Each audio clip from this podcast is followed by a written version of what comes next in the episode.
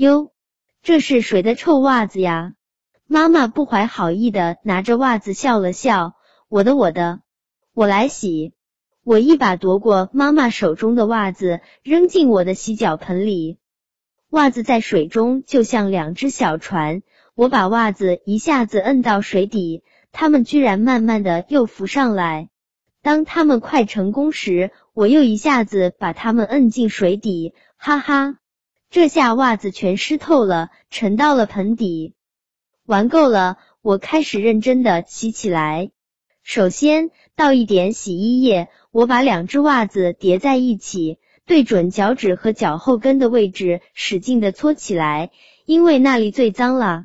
这时盆里冒出许多泡泡，它们大小不同，形状各异，在灯光的照耀下显得格外鲜艳，好看极了。